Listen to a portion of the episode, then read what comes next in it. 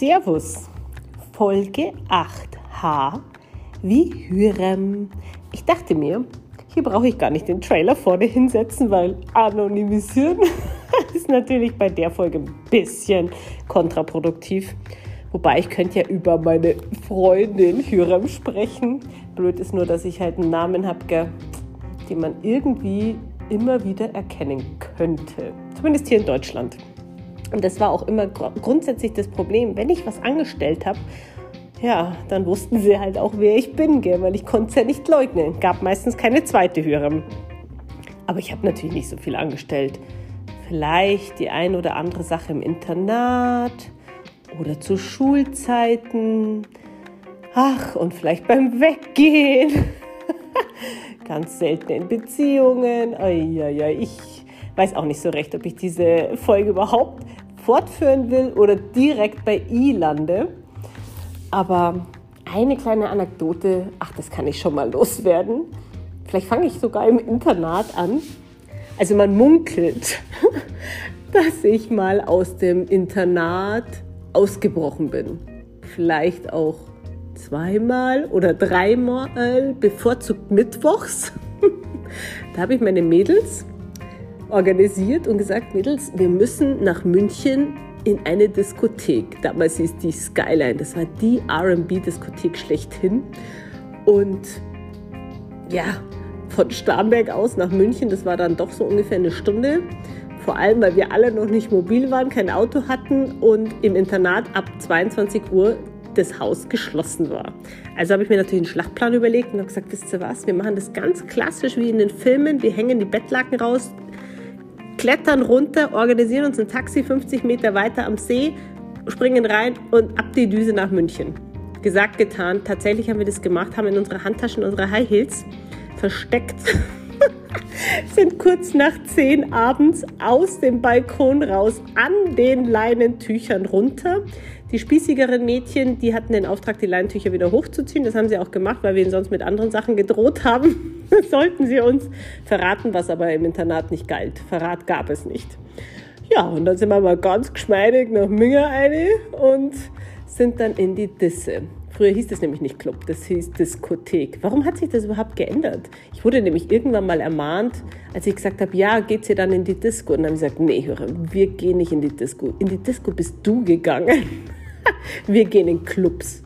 Bis heute weiß ich nicht, wann dieser Wandel war. Das muss irgendwann gewesen sein zwischen Rausch und Rausch und raus aus der Nummer. Angekommen auf jeden Fall in München, haben wir gefeiert wie die Königinnen.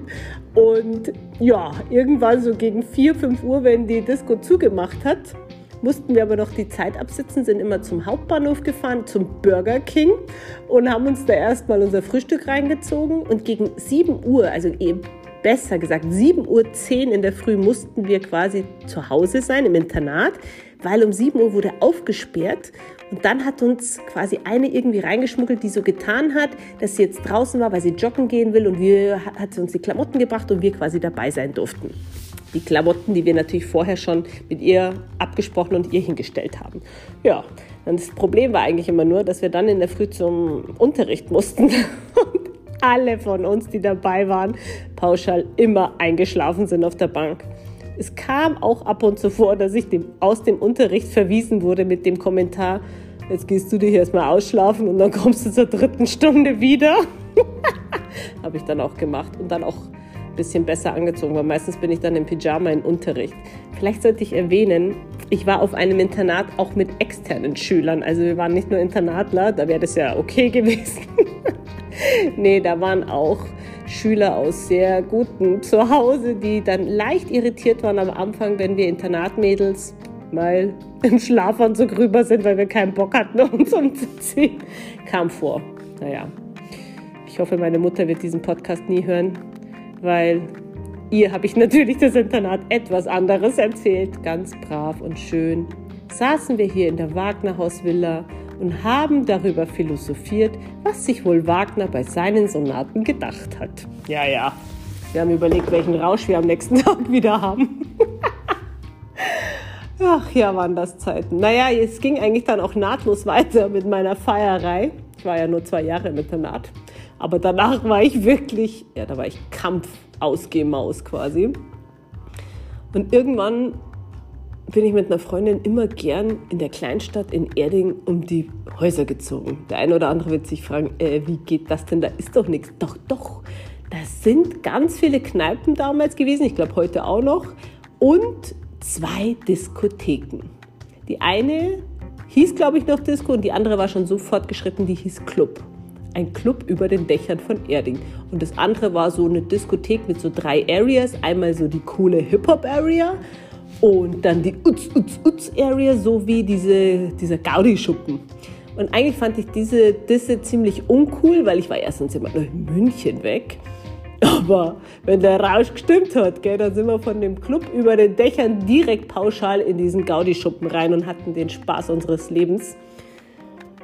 Na, auf jeden Fall war ich mit einer Freundin unterwegs und wir haben immer gern vorgeglüht sind dann in die erste Bar und haben dann auch so ein bisschen weiter getrunken haben uns immer gewundert, mal irgendwie wirkt es halt gar nicht, gell? Sind aus der Disco, äh, aus der Bar raus und erstmal unsere Frischluftwatschen bekommen. dann so ein Sitzen gehabt, dass wir von, für einen dreiminütigen Weg gefühlt eine halbe Stunde gebraucht haben. Dann natürlich wiederum das Gefühl hatten, als wir in der nächsten Bar ankamen, dass wir eigentlich wieder total nüchtern sind und dass das jetzt überhaupt keinen Spaß macht und uns da natürlich den nächsten Cocktail reingezogen haben. Meistens irgendwen kennengelernt oder getroffen haben, die Leute mitgezogen haben zur nächsten Bar, zur nächsten Bar und irgendwann in der Disco gelandet sind. So, und dann waren wir in dieser Drei-Zonen-Area.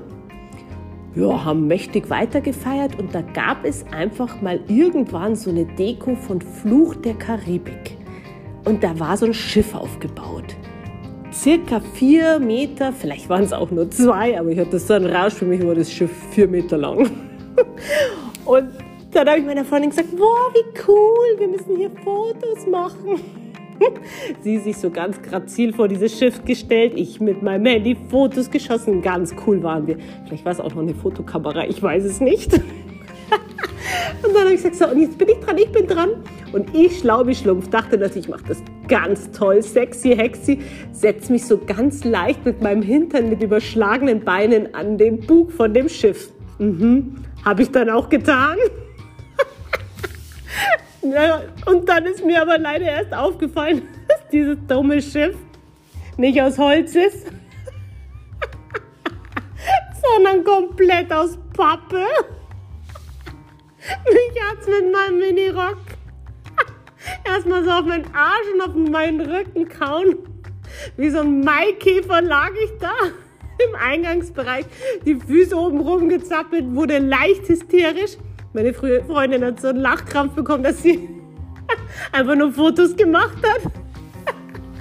Bis ich mich irgendwann wieder so aufgerobbt habe mit meinem Vollrauschen dachte mir so, boah, Alter, jetzt kann ich aber auf gar keinen Fall mehr da reingehen. Bin an die Kasse und habe dann irgendwas sowas gestammelt wie, übrigens zu einer Kassiererin, die auch noch Kundschaft bei mir war. Ich sag, du, äh, ich glaube, ich habe jetzt euer Schiff demoliert. Äh, kann man da irgendwas machen? Ich hätte Kreditkarten. Die hat dann nur zu mir gesagt, Jürgen, schleich dich einfach und schlaf deinen Rausch aus. Dachte ich, alles klar, wird gemacht, ich bin dann mal weg.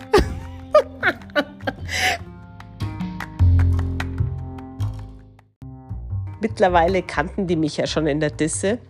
Und dann war ich mal wieder unterwegs. Diesmal waren da auch so ein paar Kumpels dabei und war eine größere Gruppe. Und ja, hier und da ein getrunken. Und ich hatte immer ein Credo.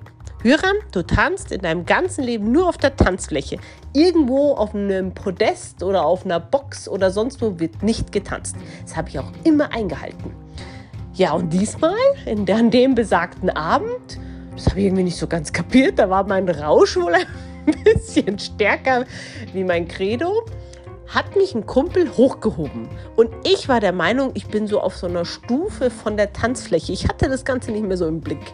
Naja, und hab da so rumgetanzt, hintern rechts gewackelt, hintern links gewackelt und irgendwann dachte ich, oh, ich muss wieder zurück zum Stuhl, ich muss mich setzen und mach so einen Ausfallschritt nach vorne. Ja, und dieser Schritt nach vorne hieß, circa einen Meter abwärts. Und zwar so mies. Ich bin da unten zusammengeklappt wie so ein Würfel. Die ganze Tanzfläche hat mich erstmal angestarrt. Ein Kumpel kam zu mir hergerannt und ich mir so. Und er so, Joram, ist alles okay? Ich so, ja, ja, geht schon, alles cool. Innerlich dachte ich, okay, Joram, du bist tot. Alles ist gebrochen, mir tat alles weh. Und dann bin ich so ganz lässig, wie man halt dann noch irgendwo vor sich hin stelzen kann, Richtung unsere Sitzfläche gegangen und dachte so, okay, Joram, du musst sterben, der Boden soll dich verschlucken, weil es war so ultra peinlich. Und das Krasse eigentlich an der Geschichte war, also außer dass ein bisschen meine Strumpfhose gerissen war, hat, ist mir ja gar nichts passiert. Gell? Also es war wahrscheinlich das Glück des, der Doofen ja, und der ein bisschen ja, betrunkenen Leute, gell, sagt man, die haben ein bisschen mehr Glück wie Verstand. Das war auf jeden Fall an dem Abend so. Naja, der Abend war ja doch, der, der ist noch ein bisschen ausgeartet. Ich bin im Backstage-Bereich mit Schluckauf eingeschlafen. Meine Freundin musste mich dann äh, quasi zum Auto hieven, indem sie sich hinten bei mir zwischen die Arme eingehackt hat und dann mir gezeigt hat, wie man laufen kann.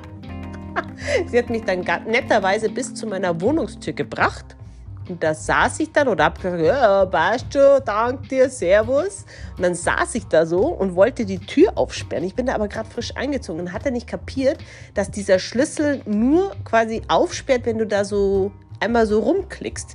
Ich kann das ganz schwer beschreiben. Auf jeden Fall hat es nicht funktioniert. Also habe ich mich hingelegt vor meine Wohnungstür und dann bin ich eingeschlafen. Und irgendwann ist die Nachbarin, die Krankenschwester war, ja aufgestanden und wollte in die Arbeit und sah mich da so rumliegen. Die Sonne war bereits aufgegangen und meinte, du, aufwachen, Sie sind die neue Nachbarin. Und ich so, äh, ja. Ich komme nicht in meine Wohnung rein. Sie so, ich mach schon auf. Und dann bin ich rein. Hab bestimmt wieder mal ein Stück Käse äh, gegessen und bin ins Bett gefallen. Oh Gott. Ich habe mich dann tatsächlich zwei Wochen lang nicht mehr dort blicken lassen, weil ich dachte, nee, die müssen mich vergessen. Die müssen irgendwie dieses Gesicht vergessen, das einen Meter von dieser Theke runtergeflogen ist. Ach ja, mei, war das schön. Mei, waren das lustige Zeiten bin ganz, ganz froh, dass ich solche Dinge und noch viel schlimmere Sachen erlebt habe, um mich immer darüber amüsieren zu dürfen. Und weiteres will ich gar nicht erzählen, weil ich will lieber zur Folge I, wie Internet-Dates kommen, weil ich war ja schließlich auch mal Single. und als Single, oh Gott, ich hatte Internet-Dates. Die muss ich wirklich loswerden. Also man muss erzählen, was für Kerle da rumlaufen. In dem Sinne, erstmal Prost, bis bald, Servus.